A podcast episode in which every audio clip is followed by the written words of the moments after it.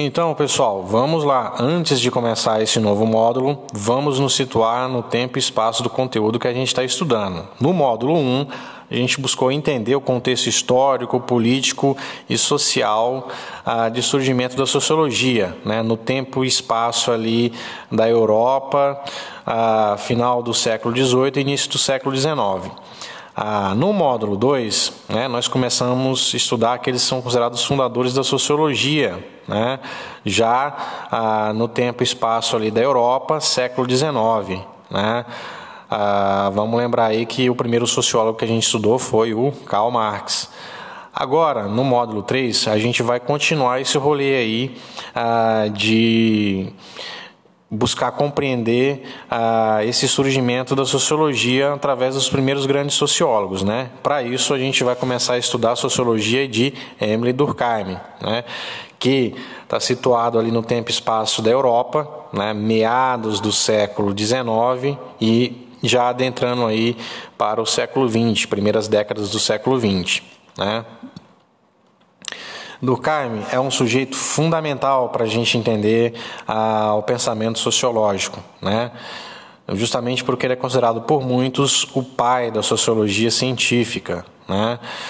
Ah, porque ele vai ser um cara que vai propor uma abordagem positivista ah, dos problemas sociais pelo sociólogo. Anotem essa palavra aí, em positivista, ela é importantíssima para a gente compreender a sociologia do Durkheim. O positivismo científico é um conceito fundamental ah, para entender não só a sociologia, como as outras ciências também. Ah, essa corrente de pensamento teve como lema né, a seguinte frase: o amor vem por princípio, a ordem por base e o progresso por fim. O que, que isso quer dizer? Os positivistas pregavam que os problemas sociais, né, que as sociedades enfrentavam naquele período. Vamos lembrar aí que era um período de grandes transformações sociais e problemas sociais também, revolução industrial, todo aquele rolê lá que a gente já estudou. Né? Essa galera ah, pregava que esses problemas só seriam resolvidos né, ah, a partir do emprego do pensamento racional não passional e metódico, né? aplicado às mais diferentes ciências. Né?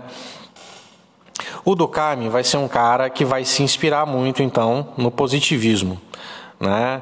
Ah, para o Durkheim, as questões sociais deveriam ser tratadas como coisas, né? e que somente a aplicação ah, de um método de observação e análise rígido e sem envolvimento passional do pesquisador levaria à produção de estudos sociológicos robustos e relevantes. Né? Ah, o que, que isso quer dizer, pessoal? Eu vou propor um exemplo ah, bem simples aqui. Vamos imaginar um médico legista. O médico legista é aquele cara né, que faz autópsia dos corpos que chegam lá ah, no necrotério. Né? Essa é uma profissão, por exemplo, que exige é, um alto grau de racionalidade né, e de não envolvimento passional com aquilo que o cara faz. Afinal, a função do cara é. Ah, abrir corpos, buscar investigar causas de morte, né? atestar causas de morte. Ah, vamos imaginar o seguinte, né? Um médico legista que é pai, por exemplo, e que porventura faz a autópsia de uma criança, né, ele tem que tratar aquilo ali como algo corriqueiro e normal, porque vai acontecer muitas vezes. E se ele se deixar abalar, se ele se deixar envolver por aquilo ali, ele não vai conseguir desenvolver o trabalho dele com eficiência. Né?